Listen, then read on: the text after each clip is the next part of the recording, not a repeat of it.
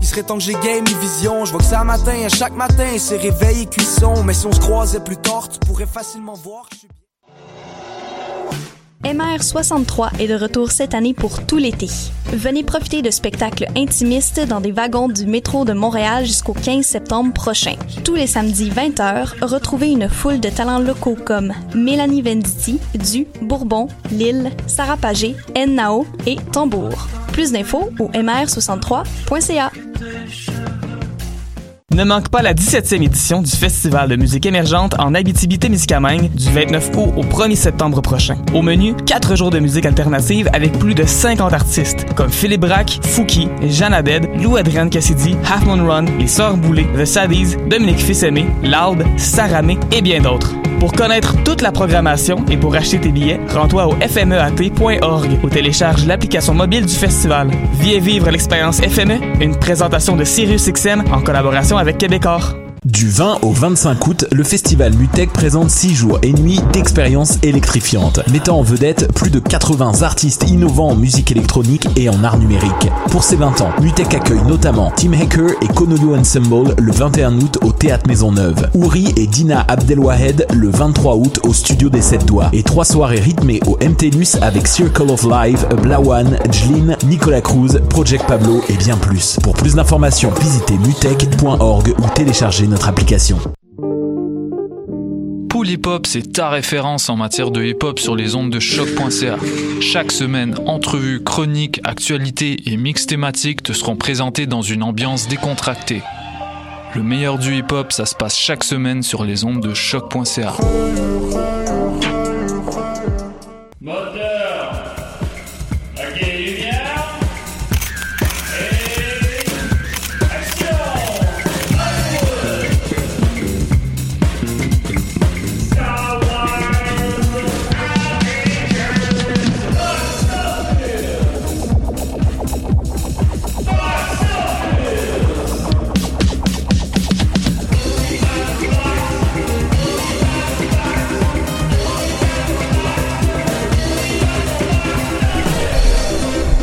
Linda, c'est de la patate, hein? Arrête, Ben ou ma mère va tirer. Oh, oui.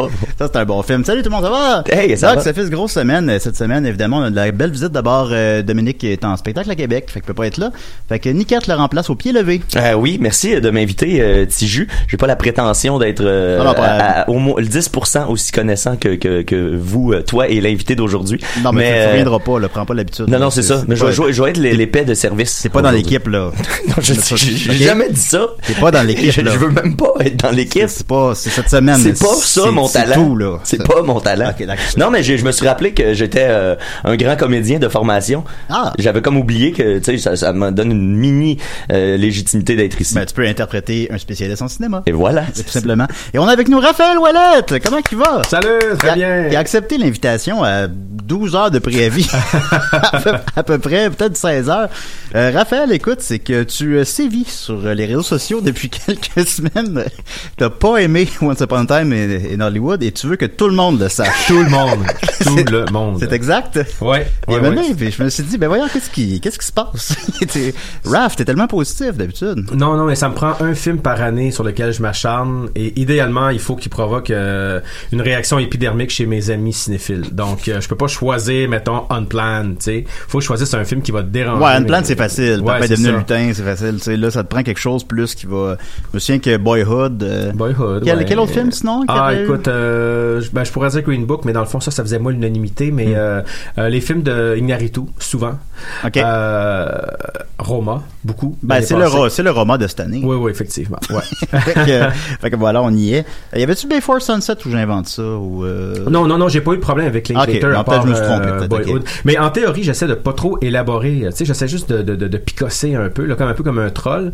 Et Oui. là, aujourd'hui, ben, on, je présume qu'on va aller un peu plus en profondeur. Ah, non, non, t'as C'est toi qui va tomber, je sais pas. Ben- je vais sortir d'ici amoureux de ce film, Ben, c'est quand, moi, je m'étais dit, là, je- honnêtement, je m'étais dit que t'allais refuser l'invitation parce que justement, j'avais remarqué que tu t'allais pas trop dans les détails sur pourquoi t'avais pas aimé le film. Fait que je m'étais dit que t'allais peut-être pas vouloir te mouiller. Ouais. Puis finalement, tu l'as, tu l'as fait, c'est courageux de ta part. On verra ça. On fait- Devant nos millions d'auditeurs. nos millions d'auditeurs. Euh, fait qu'on va y aller pour la première moitié de l'émission à peu près. Je vais y aller avec mes chroniques régulières. Euh, tu peux interagir comme tu veux, me couper la parole, me dire que c'est plate, y a pas de problème. Puis pour la deuxième moitié, on va y aller plus dans ce, ce grand débat. Et enfin, on- les masques vont tomber, comme tu le mentionnes. Euh, J'ai noté les moins pires questions d'auditeurs aussi. Alors on pourra... euh, Il y en a sur le gros luxe, évidemment, mais il y en a d'autres aussi. Je suis capable d'en prendre. T'es capable d'en prendre? Ben non, mais c'est bon le gros luxe. Fait que, Ah ouais. euh, voilà. Ben d'ailleurs, vous avez fait un événement récemment qui a, qui a pas connu le succès escompté, malheureusement. Ben, il y avait pas, il y avait rien d'escompté, en fait, là. Ouais, c'est ben, ça. Ce, qui, Ok. ce qui était ce escompté, c'était le prix d'entrée parce que c'était gratuit, là. Mais, mais sinon, non, il y avait pas d'attente. C'était Ouais. vraiment une espèce de, de, de coup de tête parce qu'on a mis la main sur, euh, sur euh, l'ensemble, hein, l'intégrale, en fait, du gros luxe qui avait un peu disparu avec la, la, tu Musique Plus, les, les archives et tout Ouais, ça. ouais, ouais. Fait qu'on a juste décidé de mettre ça euh, disponible pour tout le monde pendant 24 heures dans, un, dans une salle de spectacle à Montréal. C'était, c'était un peu ambitieux, mais en même temps, il n'y avait pas d'ambition non plus. C'était assez curieux. C'était un peu euh, une espèce d'affaire. Bon, l'important, c'est que les gens qui étaient là ont eu du plaisir. Ouais, puis nous aussi, puis ça nous a permis de faire un, un- un beau petit podcast pour les nostalgiques. Là, tu Bon. Comment il va, Pat? Très bien. Tant mieux. Ben, il a l'air bien. bien, Il a l'air ouais. bien. Quoi, un enfant? 8? Ah, euh, non, mais ils ont peut-être ils ont plus que 8 ans. tout cas, ça, c'est ça. Bon, ben, ça, ça, là, je là, je me suis trompé. Alors, on va y aller tout de suite, donc, avec euh, d'abord euh, des, des courriels d'auditeurs, comme d'habitude. Alors, euh, il y a ici Vince, Vin- Vince d'écoute. En tout cas, les gens, hein. Euh, la semaine dernière, j'avais parlé des, euh, on a parlé des films qui avaient été doublés en joual québécois. Euh, D'ailleurs, est-ce que t'en as que tu apprécies, Raphaël, particulièrement? Je sais, on a rejoué à la Cinémathèque récemment le Chi Chong 2 ou je sais pas quoi, qui était en québécois. J'ai jamais été trop un fan de ça. Je me suis dit New Jack City, ça avait gâché mon, mon... j'avais hâte de voir ce film-là, ça, ça m'avait vraiment gâché mon visionnement. Euh, évidemment, Slapshot, on le porte tout dans notre cœur, c'est certain. Ben oui, Slapshot, c'est ça. Ils n'ont jamais réussi. il a brisé le moule. Ouais, exact. On a Il jamais créé puis brisé en même temps. On a eu l'impression. En tout cas, quand, quand j'ai découvert ça, c'était tout nouveau, mais après, il y a rien qui a été à la hauteur. Il y a rien qui a à côté de ça. Mais Dom, euh, vu que je remplace Dom, Dom parlerait sûrement du film Mon gros con de Marie. Je sais pas si vous savez. Ouais, euh, Julien te l'a sûrement déjà montré. là. un film belge. Genre, je sais pas là, mais il est doublé en ouais. Québec. Il y a une belle, euh, beau doublage en québécois. C'est, c'est, euh, Quel titre? Ah, non, mais, hey, c'est, c'est dégueulasse, ce film-là, mais de, de pas juste cinématographiquement, ça, ça, tu sais, ça sent mauvais, ce film-là. Ah ouais. Ouais, Ça me, brise, ça me chance- brise le cœur que le titre soit pris. Je pourrais pas appeler mon premier film comme ça, malheureusement. Je pense que tu pourrais. Bon, je pourrais. Personne, tu personne, pourrais. personne se plaindrait. Euh, donc, euh, Vince, euh, Vince, Vince d'écoute euh, dit Salut Box Office. Dans le dernier épisode, vous cherchiez les films traduits en joual québécois. Depuis les Benchwarmers, ça je savais pas, c'est Ah Dom oui, qui c'est me l'a appris. Ouais, ouais, ouais. Ils ont fait ça aussi pour Goons 1 et 2 et tous les films des Trailer Park Boys, mais c'est encore très rare. Par contre, de plus en plus de séries TV animées sont en joual. South Park et Family Guy sont full Québec à cette heure. Alors, euh, voilà. Alors, il me fait juste une petite précision. Je savais pas pour... Euh, j'ai pas vu ce film-là, honnêtement, euh, Goon ou Trailer Park Boys. Alors... Euh, Ah ben tu sais c'est sûr que les, les Mais c'est Simpsons pas des films canadiens, les que- Simpsons ont réussi un niveau de doublage québécois euh, assez inégalé là je pense là Moi, en tout cas ça a bercé ma jeunesse euh, C'est parce que trop souvent, le, le, le, le joual dans ce genre de- d'entreprise-là, ça devient de la caricature. ouais exact Mais si on est capable de faire du juste du joual pour du joual, j'ai pas de problème. Mhm. Tu sais, j'ai- je pense pas que la langue doit être- toujours être soignée, euh, mais euh, mais c'est ça. Souvent, c'est pour faire une c'est pour faire de l'humour. Puis Ouais, c'est ouais. ça Ouais. qui moi me, dérange un peu. Ça, c'est la fin en soi c'est c'est l'accent mais ça, ça Non, devrait c'est pas ça, le- l'équilibre est difficile à, parce que je pense, que c'est, mais c'est pas- c'est parce qu'on est endoctriné, qu'on a grandi avec les films doublés en français international, qu'on n'y arrive pas, ou, Ben, tu sais, moi, en tout cas, dans, dans le théâtre, euh, euh, c'est quelque chose dont on parle souvent à l'école de théâtre, tu sais, c'est une Quand espèce il- de quand zone il double grise. les pièces de théâtre. Non, mais non, mais c'est une espèce de zone grise. Il y, a- il comme eu un longtemps un sentiment d'imposteur avec la- le joual québécois. Fait qu'on a, on a, on a inventé une espèce de langue qui est le français normatif, qui est pas une langue, tu sais, qui est une langue qui est parlée nulle part. Personne parle comme les gens parlent au théâtre en français normatif. C'est comme super weird, tu sais. C'est, on est, on est, je sais pas s'il y a d'autres places, s'il y a d'autres exemples dans le monde, tu sais, de, de, où est-ce qu'une langue a été comme inventée pour l'art. Puis là, on est comme un peu pris avec ces relents-là. Puis comme tu dis, c'est, une- c'est quelque chose à laquelle notre cerveau et notre oreille est habitué. Fait qu'on est, on est comme un peu pris là-dedans. Puis, mais je pense que ça s'en va tranquillement. Tu sais, il y a de plus en plus de bands qui chantent en québécois. Il y en avait déjà à l'époque, mais là, les bands, euh, une langue belle. ou tu sais, euh, nos amis de crabe euh, qui chantent en anglais, mais qui assument leur accent québécois. Je pense qu'on commence à se décomplexer un peu. Puis j'ai hâte de voir où ça va nous mener. Mais il y a encore ça qui, ça, ça choque encore l'oreille d'entendre du québécois. Ça, Peut-être, de- ça euh, devrait pas. Pour des raisons économiques, on reçoit encore beaucoup de doublages français Ouais. ici, mais ils sont beaucoup moins euh, verlents et très typés comme à l'époque, comme les années 80. C'était, il y a beaucoup de mots qu'on connaissait pas ou qu'on apprenait, qui n'ont pas d'affaire dans notre vocabulaire. La voix d'Eddie Murphy. ouais, exact. Mais il y a de plus en plus de films traduit, euh, doublé ici, puis euh, ça fait très bien le travail. là. C'est c'est- Mhm. c'est- c'est ben- c'est très agréable pour l'oreille. On- Là, on se sent beaucoup moins endoctriné. Mais quand on verse dans le joie, là, on verse en- dans la caricature. Puis la, Ouais. la version doublée, euh, un peu plus normale, ben, elle n'existera jamais. Donc, c'est ça qui est un peu... Tu sais, New Jack City, là, ça va, je l'écoute en anglais aujourd'hui, mais ado, j'aurais aimé avoir l'option de- d'écouter quelque chose de un peu plus, euh, tu sais... euh, en équation avec ce qui, avait, ce qui était à l'écran d'anglais. Fait que ça prendrait le français-France, français normatif, français québécois, français joie. bon, on a moyen de faire six doublages. Ah, ben oui, euh, on a Là, le passé. roi lion. Tabarnak, score! Crisse-moi pas dans le trou. Tu le fais là, On va score! me faire piler ces gosses, Carlis. Ben oui, ben on, on, l'a- on l'a acheté dans l'air, peut-être quelqu'un va l'apprendre. Euh, ensuite de ça, on va y aller avec le box québécois. Alors, euh, le box office québécois en fin de semaine, en première position, évidemment, c'est euh, Le Roi Lion, que je viens de mentionner, euh, suivi de Fast and Furious Presents Hobbs and Shaw, Mhm. euh, le film préféré de Raphaël cette année, tu m'avais dit. Ben, moi, il y a, y John, chance. il y a John Cena dedans. C'est un film de lutteur. Fait que moi, ça m'intéresse. C'est vrai. La bande-annonce me divertit, ça va, ça va, ça va être suffisant. Ça va être, ben, être les meilleurs moments. Et j'ai en troisième position de menteur qui euh, tire vraiment son épingle du jeu. Il est encore euh, il est à sa sixième semaine, il est encore en troisième position. Il a fait 272 000 Il est rendu à 4,6 millions. C'est en ligne vers les 6, 7 millions. C'est un immense succès, tant mieux. Euh, mais nous, ce qui nous intéresse, les petites anomalies. D'abord, il y a Jeune Juliette en dixième position qui a fait 55 000 qui malheureusement est pas un super bon résultat. C'est pas anémique pour Anémon, mais c'est quand même pas super fou. J'avais, l'avais prévu à l'avance celle-là. Mais c'est pas super fort pour autant. Euh, il est juste sur 24 salles. Il a fait 2300 dollars par écran. Peut-être qu'il va connaître une, une longue carrière, vu qu'il va avoir un bon bouche-oreille, vu qu'il y a un bon effort promotionnel. Puis c'est un bon film. On a reçu Anémon, justement, à décider en Ah, C'était vraiment bon. Bravo, Julien. Ah ben merci. C'est, c'est- bravo à l'introduction de Nicolas au début, surtout. Est-ce que tu as vu Jeune Juliette, euh, Raphaël? Non, pas encore comme. Euh... Ah, j'avais toujours ça quand le monde dit, comme on se disait avant d'entrer en onde. Mais euh... C'est correct. Mais je sors d'un- long tournage Ben oui, t'as pas le estival, donc euh, le rattrapage va commencer bientôt. Euh, Anne est une bonne amie. euh, J'ai vu tous ses autres films. Ah oui. Je souhaite le meilleur. Euh, 55 000, c'est bien euh, quand même. Après, bon, quand, quand on divise par le nombre d'écrans, je, m'y- je m'y connais un peu moins. Mais euh, Ben, je pense que je me rappelle bien de ta prédiction, son- il parlait de 3000 par écran que tu pensais que ça allait peut-être. Ouais, ben là, c'est 2400. Mais c'est pas, ouais, non, je, je, je- je recule un peu. Je, je, sonne un petit peu trop négatif, C'est peut-être. C'est certainement pas son meilleur premier week-end euh, quand même. Ah ben peut-être Nelly a fait un peu plus, Ah ouais, euh, mais ben le sujet était plus universel, Universel, mais euh, malgré tout, oui, oui, ben je pense que c'est plus en carrière que, que- que les deux autres films malheureusement. Euh, on- moi je pense que ça va jouer sur le long jeu. Euh, Si ça si ça fait 300 000 au final, c'est- excellent. Alors euh, et on le souhaite évidemment ardemment. C'est un bon film, allez voir ça. Euh, ensuite de ça, en 11e position, The Kitchen, euh, le, le, le dernier film de Melissa McCarthy, il est même pas rentré dans le top 10 au Québec. Wow. Fait que, quand je parle de mauvais résultats, là, il a fait pire euh, sur beaucoup plus d'écrans, il a fait beaucoup moins que Jeune Juliette. Fait que finalement, c'était bon, Jeune Juliette. Le résultat, je retire ce que j'ai dit. Euh, il est en 11e position avec 41 000 En 23e position, euh, La femme de mon frère est en, fait encore 4 000 pièces, est rendu à 671 000 Ça, la mère Adam est allée le voir. La mère Adam est allée le voir. Euh, 24e position, Midsummer joue sur seulement deux écrans et quand même il est encore euh, fait encore 4000 dollars en fin de semaine. Il est rendu à 207 000. Ça a l'air que c'est ça a l'air que c'est bon Midsummer. J'aimerais ça le voir. L'as-tu vu Raphaël?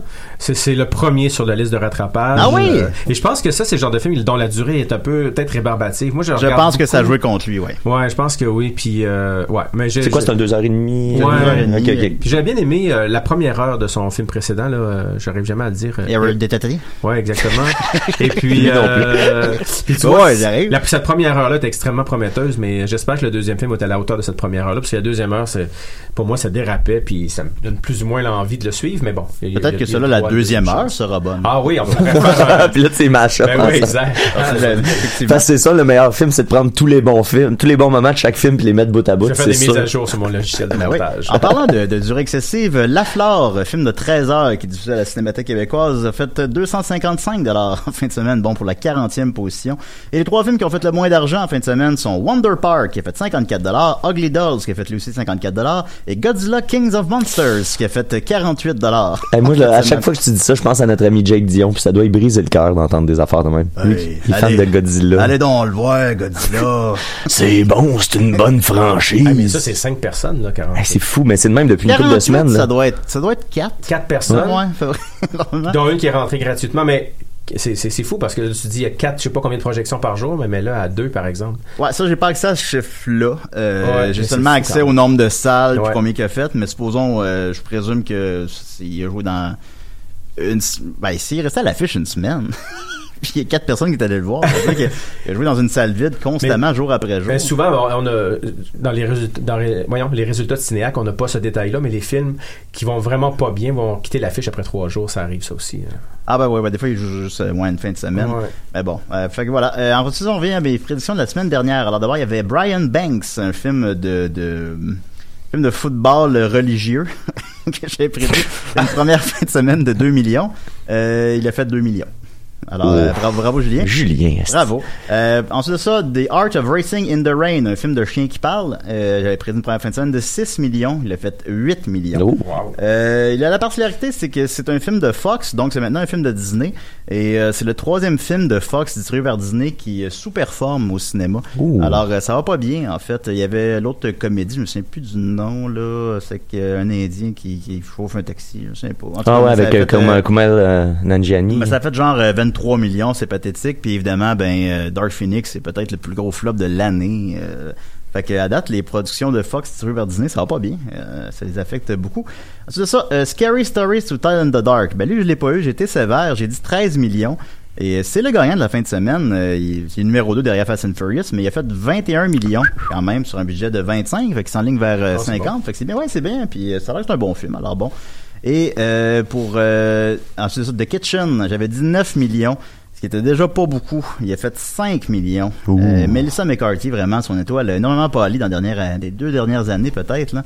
Sur un budget de 38, il va en faire euh, 12. euh, c'est pas... Hey, c'est ça, je connais pas ça, mais c'est pas rentable, ça, hein, Julien? selon mes calculs, ce n'est, Hein? ce n'est pas, selon mes calculs, ce n'est pas rentable. Ben, c'est ça, je pensais. Ben, c'est ça. Puis, en plus, c'est très nord-américain comme type de film. Fait que je pense que, je pense pas qu'en Irlande, ils vont aller le voir non plus. Fait que, ça va pas bien. C'est vraiment Euh, dommage parce que c'est, elle porte une étiquette, là, tu sais, évidemment, de, d'actrice comique. Ouais.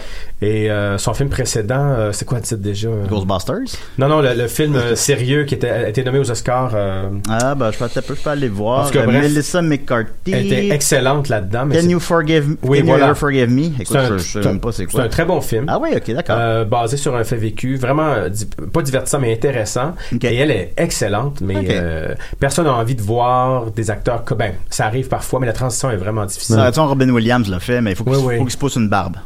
Là, là, on comprend. Si Ouais. Melissa McCarthy avait une barbe. Ça peut se faire pousser une Je barbe. pense qu'elle a le manteau de fourrure, dans, mais c'est pas suffisant. C'est- ça- elle a essayé, c'est une bonne idée. Ben ouais, à sa bon. défense, c'est une bonne idée. Mais oui, non, je comprends. C'est vrai que les jeux même Steve Carroll, Will Ferrell s'essaient un peu dans le drame. Je pense pas qu'ils ont encore réussi à trouver leur grand rôle dramatique nécessairement. Ben, euh, Mais il y avait Steve Carroll qui avait fait euh, Little Miss Sunshine où il était quand Ah oui, même. oui, c'est euh, vrai. ouais. Qui Puis il avait une barbe. qui s'était poussé une barbe. Ben oui. C'est, le truc essentiellement, mais qui ne s'applique pas à Melissa McCarthy malheureusement. C'est très Mais sexiste. je comprends que c'est, c'est quelque chose quand même. Ces gens-là, maintenant, doivent vouloir aussi justement repousser leurs limites d'acteurs, doivent avoir du plaisir à faire des Ouais. drames, ils doivent vouloir alterner. Il y a pas de problème là à faire un Ghostbusters là puis faire un drame après, tu sais. Je pense qu'ils peuvent faire les deux. Mais ah, Steve Carroll, il y avait le film où quand c'est Fox, Foxcatcher. Ben oui, avec. Il y Ouais, avait ouais, un- ça- Pas de barbe, mais il y avait un nez. Il y avait un faux nez. Mais c'était bon ça. C'était un bon film. Euh, mais justement pendant que j'ai la page de Melissa McCarthy devant moi, ben Can You Ever Forgive Me que tu viens de mentionner que tu avais beaucoup apprécié, a fait seulement 8 millions, Mhm. Euh, ce qui est pas beaucoup, Non, euh, ce qui est pas pas. catastrophique pour un film sur 500 écrans, mais ce qui est pas très fort. Puis avant ça, ben, l'année dernière, The Happy Time Murders, le film de Muppets qui, qui se masturbe, je sais pas quoi, euh, fait seulement 20 millions sur un budget de 40. C'est pas fort non Eh plus. Je l'ai vu sur Netflix, c'est pas si pire, mais j'aime beaucoup les Muppets. Mais c'est plate. C'est comme un film qu'on a déjà vu. C'est, c'est, ça veut fort euh, nous faire rire en nous provoquant, puis c'est pas efficace nécessairement à ce niveau-là. Mais bon, avant ça, Life of of the Party a fait seulement 53 millions. Fait que tu sais, un dernier vrai hit, Ghostbusters a fait 128, mais il nous a coûté 144. Ben ouais. Euh, fait que son dernier hit, hit là, je dirais, ce serait Spy en 2015, qui avait réussi à faire 235 millions mondialement sur un budget de 65. Mais là, on est rendu 6 films plus tard, là. Alors, euh, Mélissa, là, qu'est-ce qui se passe? Ah, ça va être un retour à une grosse comédie, là, tu sais, euh, pour faire plaisir à, à son fanbase, je présume. tu Ça pourrait être... Euh, elle, va, Et son producteur. elle va la Lune. Ça serait bon, Ah, ça? ouais, ouais, pourquoi Ça pas. va sur la Lune. Il y en a pas assez de comédies la lune. Elle va la Lune, puis elle comme, ben là... Coudon, il, il manque donc Il y a ben rien à- d'air. il y a rien à faire. C'est bien plate ici. En tout cas, je lance des idées. J'aurais dû amener un petit jeu de société. J'espère qu'elle écoute euh, Box Office. Et en terminant, euh, Dora l'exploratrice. J'avais prédit un relativement généreux 23 millions. Euh, un petit peu, j'ai perdu mon onglet. On recule, voilà. Et euh, finalement, il a fait 17 millions. Ce qui est pas catastrophique sur un budget de 49, qui est totalement raisonnable pour ce type de production-là. Euh, J'ai vu que c'est un empire quand même. Dora l'exploratrice, c'est une franchise qui existe depuis 20 ans. Euh, on n'est pas dans le public cible, alors j'ai pas vraiment écouté ça.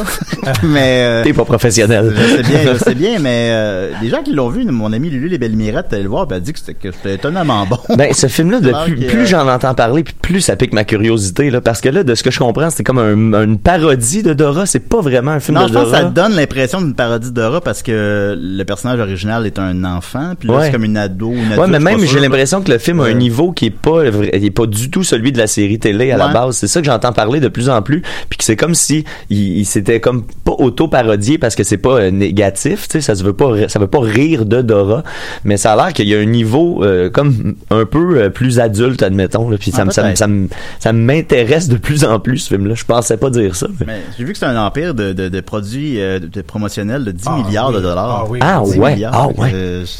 Euh, les sacs à dos Dora, là. Ça a été remplacé par Pat hein. Patrouille maintenant. Mais c'est Patrouille. vraiment le, avant Pat Patrouille, Ouais. c'était Dora. Mais C'est la 10 folie, hein, milliards. Pat Patrouille, ça aussi. Je pense, euh, c'est canadien, Pat Patrouille, je crois. Ça se peut-tu? Ah, ça se peut parce Là, que les bonhommes sont, les dessins sont pas très élaborés.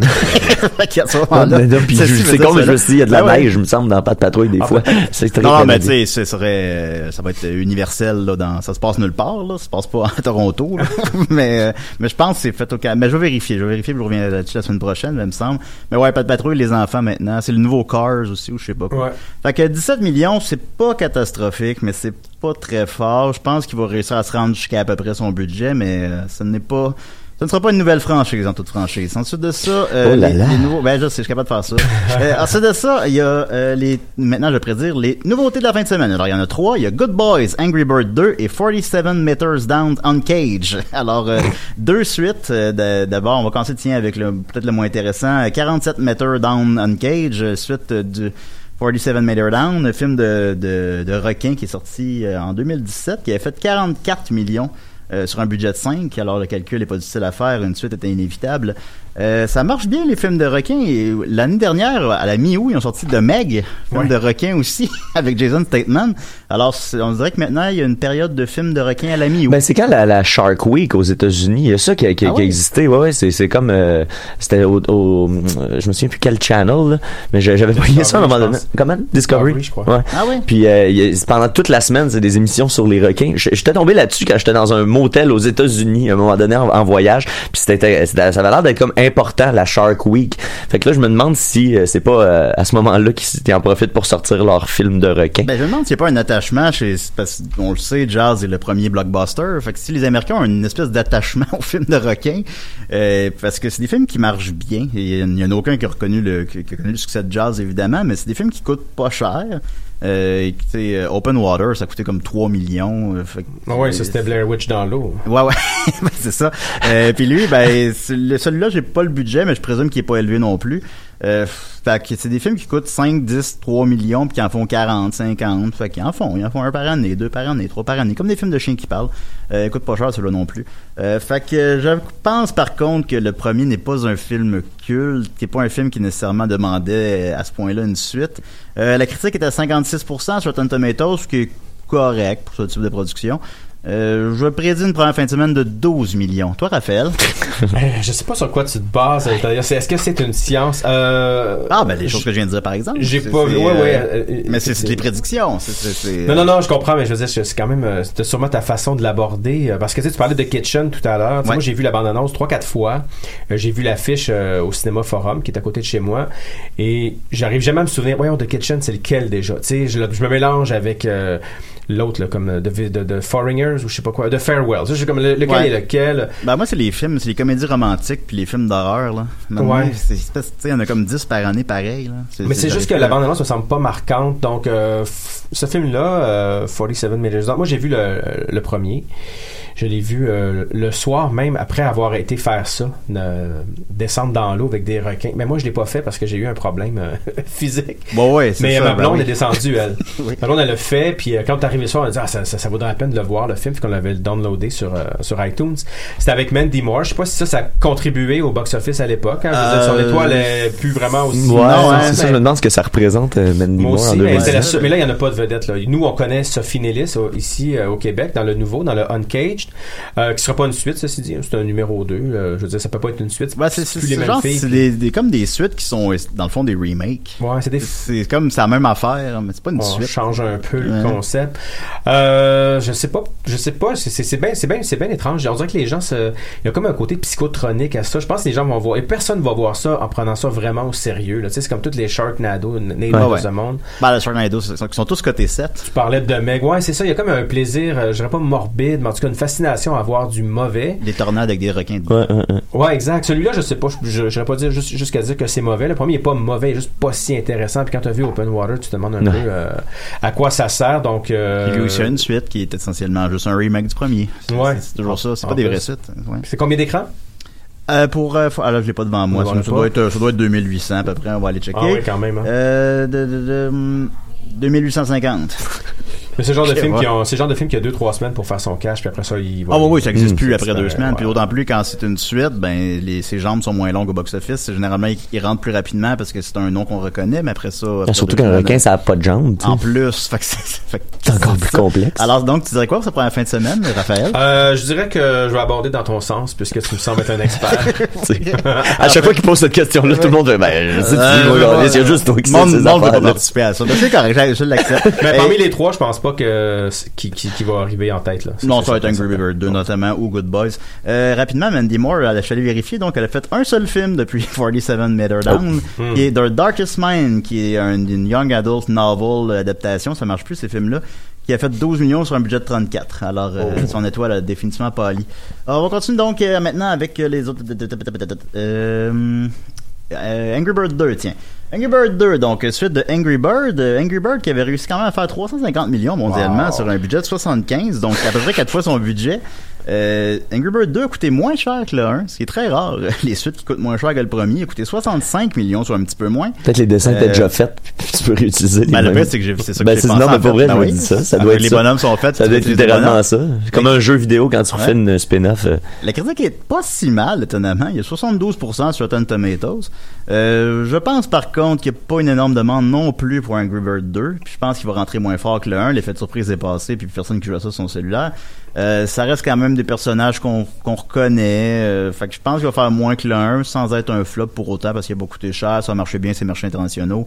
Fait que je prédis une première fin de semaine de 20 millions. Un box-office total de 75 millions, un box-office mondial de 250 millions, ce qui serait trois fois son budget. C'est quand même bon. Je me demande bon. à quoi, à quoi tu t'attends quand tu vas voir un film de, de... T'attends rien, puis tu sais, tu sais c'est quoi? Tu sais c'est quoi avant de le voir? Tu, Ouais, vois, c'est- tu le vois dans la bande-annonce, tu le vois sur le poster, tu sais, t'as aucune surprise. Ok, fait que c'est- juste comme aller, aller te réconforter, C'est comme m'arrêter de vivre deux heures. Là. Ok. Genre, genre, genre, c'est comme se faire une soupe au poulet, mettons, tu sais, Lipton. Tu, tu sais exactement ce que Encore ça là, va ça goûte bon une soupe au poulet. Ben, en tout cas, je sais. Mais c'est juste, euh, tu, tu mets la vie à off, tu manges du popcorn, ça goûte bon, puis... Puis c'est salé comme de la soupe au poulet. Est-ce qu'il y a un petit côté euh, subversif euh, J'ai pas vu le premier. Est-ce que Ah, moi non plus. Ma blonde ne veut pas l'écouter. fait que je, Ah ouais, c'est ça. hein. je veux pas l'écouter tout seul. À part, à part des oiseaux. Je me Ben, demande c'est quoi le public cible. C'est pas les enfants qui jouent à ça, mais le, non. le- le- le graphique, le design, c'est vraiment, c'est très enfantin. Ouais, demande Ben, j'imagine que c'est des familles, tu sais, j'ose croire que... Ben, je pense pas que ça va avoir le côté euh, familial dans le bon sens d'un Pixar. Là. Je pense pas que ça. Mhm. C'est quand même des œuvres mineures là. tu sais, euh, Est-ce qu'il y a un côté subversif? Je ne croirais pas malheureusement. Mais ça doit être quand même moins bébé que qu'un Dora l'exploratrice. Hey, toi, t'es Ben, bébé. ben, oui, oui, je suis un peu bébé. Je vais l'admettre. C'est certainement meilleur que le emo, Emoji, le film. là. Et moi, j'ai vu le film qui semble-t-il assez catastrophique. Je pense qu'il y a 4% sur Rotten Tomatoes. Ben, tu t'entends le Ouais. titre, tu fais, ben non. Euh, non, merci. Alors, mais quand même, malgré tout, il a fait 80 millions en Amérique du Nord, euh, c'est pas un flop pour autant, mais ça a pas l'air, non, ça a pas l'air très bon. Puis au Québec, il misait beaucoup sur Xavier Dolan dans la promotion du film, parce que c'est la voix d'un bonhomme. Ben c'est ouais, sur les autobus, hein, Ben ouais, fait qu'il y avait Xavier Dolan dans Emoji Movie. Mais tu sais, il fait du doublage dans plein de films. Il fait du doublage pour les Harry Potter, tout ça. Fait que c'est pas, pour lui, c'est un contrat comme un autre. C'est pas spécial. là. Ben non. Mais pour tous les fans de, des- des, des emojis et de Xavier Dolan, ben, ils ils étaient servis. Ouais, c'est ça, t'es, t'es fan de Xavier Dolan, tu vas pas voir, tu vas pas le, comme le voir, ah, il a, il a doublé ça, je, je vais aller le voir, genre le même feeling que quand j'écoute un de ses films. Ben oui. En terminant, Good Boys, on va y aller rapidement pour avoir un peu de temps pour parler de Tarantino. Ben oui. Euh, Good Boys, une excellente critique, 80%. Euh, J'ai pas vu le budget, mais ça va dû coûter cher. Les petites comédies pour ados comme ça, c'est produit par Seth Rogen. Ils mettent ça beaucoup dans la promotion. Essentiellement, c'est des enfants qui sacrent. Euh, c'est juste ça, là, des enfants qui disent tabarnak, c'est- vraiment drôle.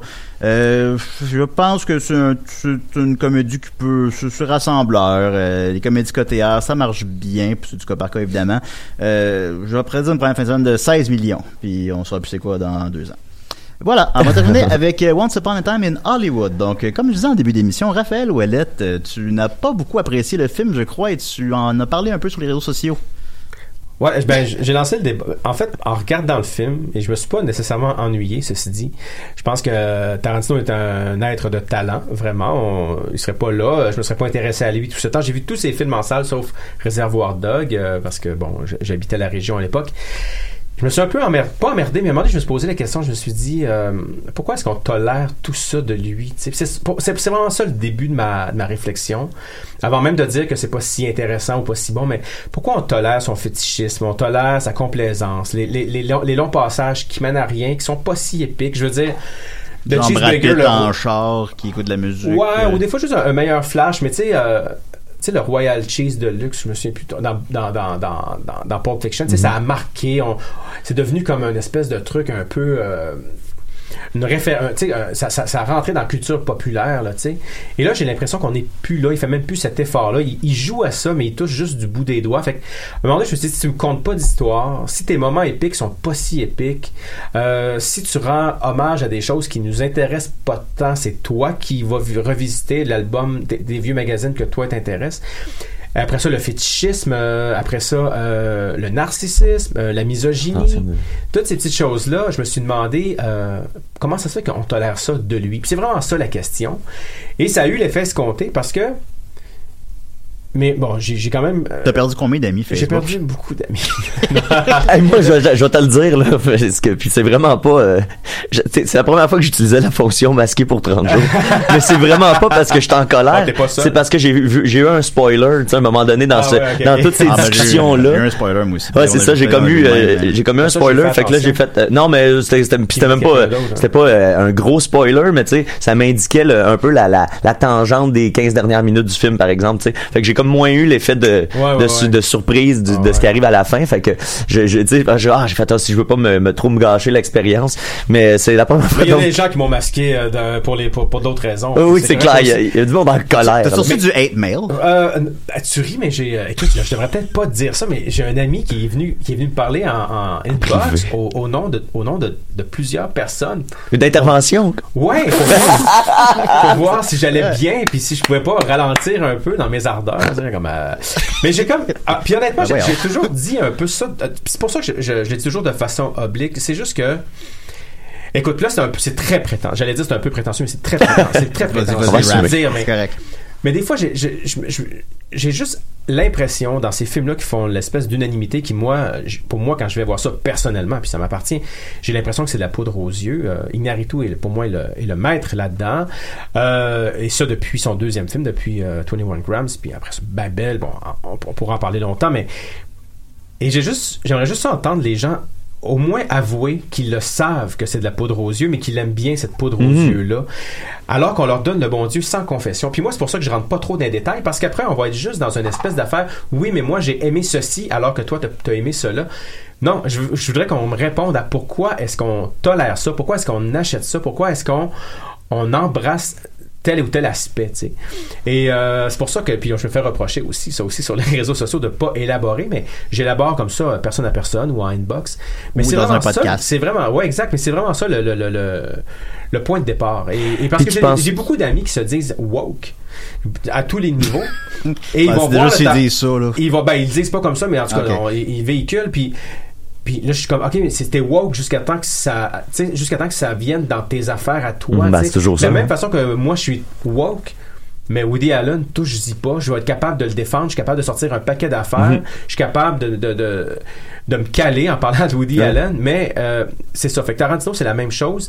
Euh, si tu peux être woke, mais à un moment donné, il faut que, faut que tu... euh, faut que tu appliques ça aussi à ton, à, à- à ton regard sur cet être-là, puis à ton regard sur son œuvre aussi. Ben, tu sais, notre ami Murphy Cooper le dit bien, tu sais, il dit tes, tes, tes, tes valeurs puis tes principes, ça devient vraiment tes valeurs puis tes principes quand ça vient, quand il faut que tu te, te, te, te blesses toi-même pour les respecter, tu sais. Quand il faut que tu, euh, ou du moins quand ça, quand ça fait mal, ben, c'est là que ça, on teste tes valeurs Exact. et tes principes, tu sais. Quand c'est facile, c'est facile de, de dire, je suis pas, tu sais, moi, je suis contre le racisme, tu sais. Mais oui, Ouais. mais oui, tout le monde est contre le racisme, mais dans ces, affaires-là un peu plus touchées, En là, fait, tu contre le racisme, vous autres? Tu t'attaques. Ok, Ah, on n'a pas le c'est parce temps. que, c'est parce que j'ai- j'ai plus de respect pour une phrase. J'ai plus de respect pour les gens qui vont présumer, mettons, euh, faire, mettre leur, tu sais, la fameuse phrase, mettre son cerveau à off, là, tu sais, quand, Oh, ils ça, vont- on l'aime pas. quand ils vont voir c'est un vrai. film. Non, mais si quelqu'un dit, je vais mettre mon cerveau à off, je vais voir un film, puis je suis capable d'apprécier.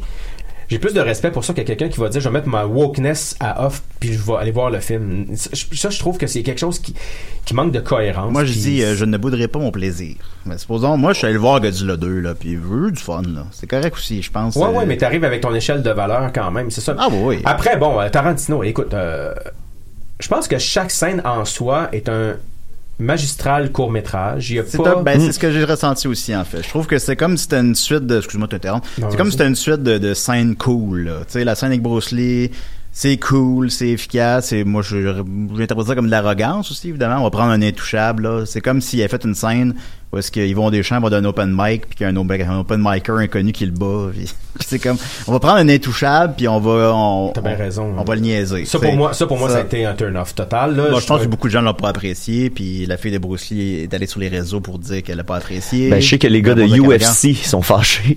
Ben, ouais, Pour non, vrai, les- il y, a- il y a comme un Joe Rogan, il est fâché, puis toute sa gang de, de fighters. Ben, je peux pas prendre ça assez à cœur pour être fâché. Non, c'est ça, mais c'est ça, là, c'est c'est là- évidemment. c'est là que mes amis sur les réseaux sociaux se trompent. Je suis pas vraiment fâché, tu sais. C'est juste j'ai envie d'en parler puis j'ai envie qu'on se teste mutuellement. Puis venez pas euh, euh, me dire que ah euh, si t'es pas capable d'apprécier Roma, c'est parce que t'es pas une femme racisée, tu sais. Excuse-moi, tu sais, je veux dire si, si si on est capable de rentrer de la wokeness dans l'appréciation d'une œuvre ou d'une autre, il faut continuer quand on est devant Tarantino, ses maîtres, ses idoles. Ça c'est une chose.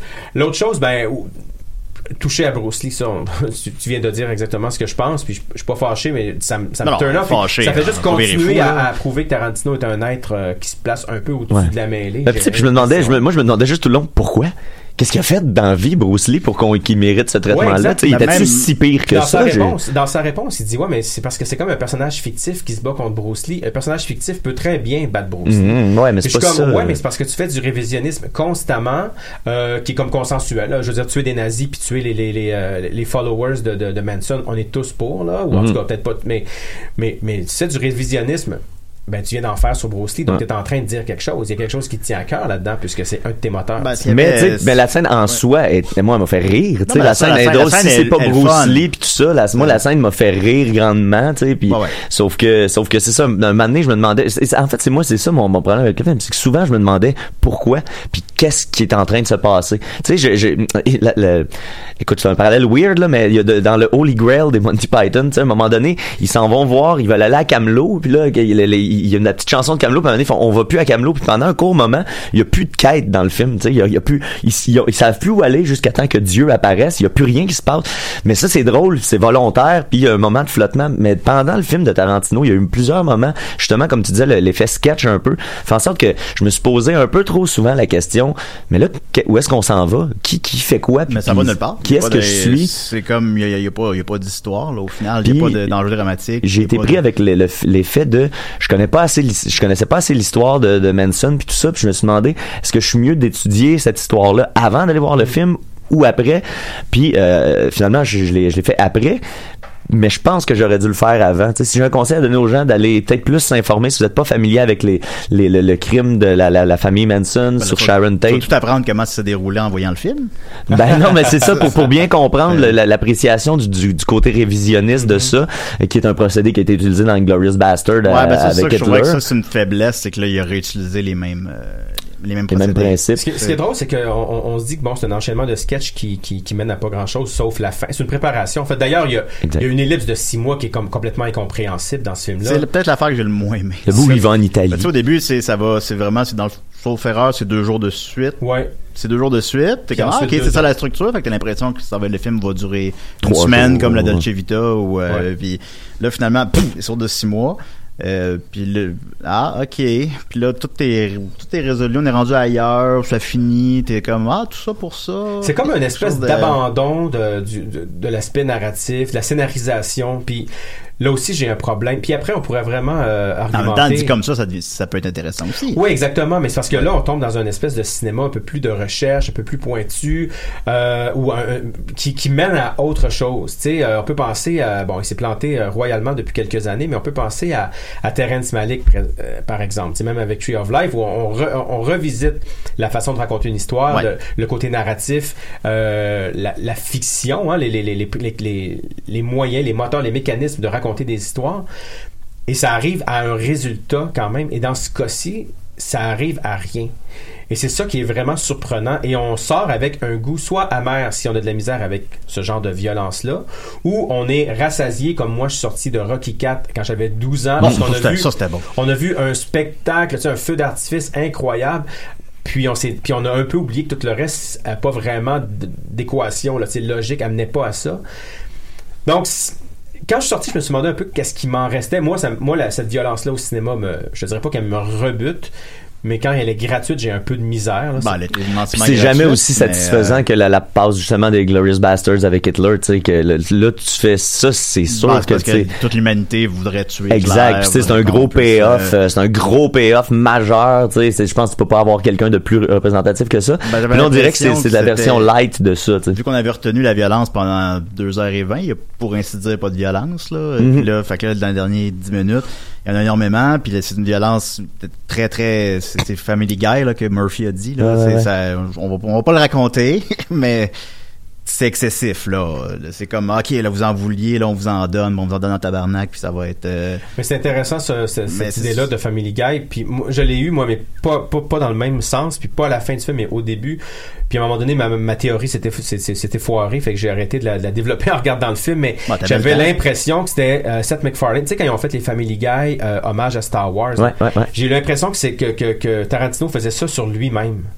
Faisait une- cette espèce de parodie de, de, de- de Tarantino sur lui-même et qui a poussé ça au maximum. Euh, je sais même pas si c'est conscient, mais quand il plante euh, Sharon Tate, euh, Sharon Tate, Sharon Tate devant l'écran en train de se regarder Ouais, elle. ouais. Et de se trouver belle, bonne, Bonne. efficace, et ça la, ça la fait pétiller de voir que les gens euh, s'intéressent.